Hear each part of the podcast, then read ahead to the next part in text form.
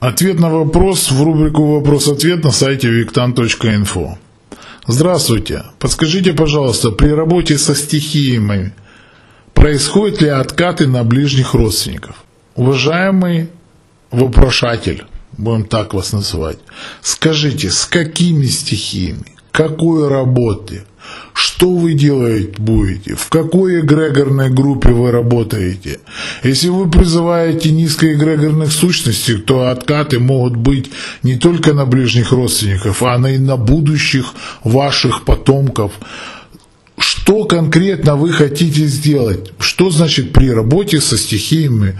Это, знаете, вопрос из разряда, вы знаете, если я сегодня в обед покушаю, а ничего ли не случится со мной? что покушаете, сколько покушаете, какую пищу, при каких обстоятельствах. Это все имеет очень большой смысл и имеет большую разницу. Поэтому я не могу ответить на ваш вопрос, потому что он невнятно, непонятно задан.